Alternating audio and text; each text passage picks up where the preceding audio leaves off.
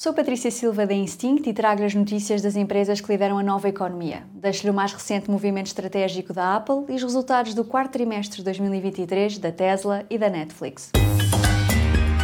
The Big Ones. A Apple tornou-se a marca com mais smartphones vendidos em todo o mundo em 2023, ultrapassando a Samsung, que era líder há 12 anos.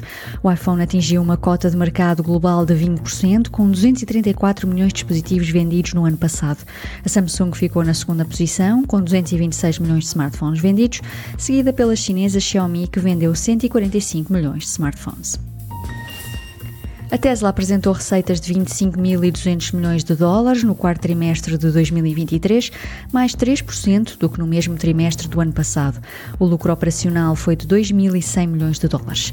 Contas feitas, a empresa vendeu um total de 1 milhão e 800 mil carros em 2023, mais 38% do que em 2022. A Tesla estima um desaceleramento no crescimento das vendas para 2024, justificado pelo foco no lançamento de um novo modelo. Ao que tudo indica, este modelo deverá ser lançado em 2024 2025 pelo preço de 25 mil dólares.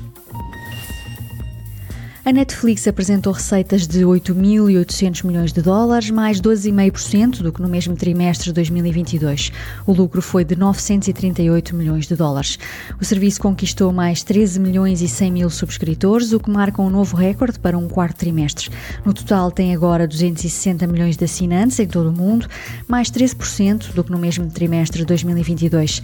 A Netflix anunciou também o seu primeiro grande investimento na transmissão de conteúdos de desporto em direto através de um acordo com a WWE para a transmissão ao vivo de wrestling.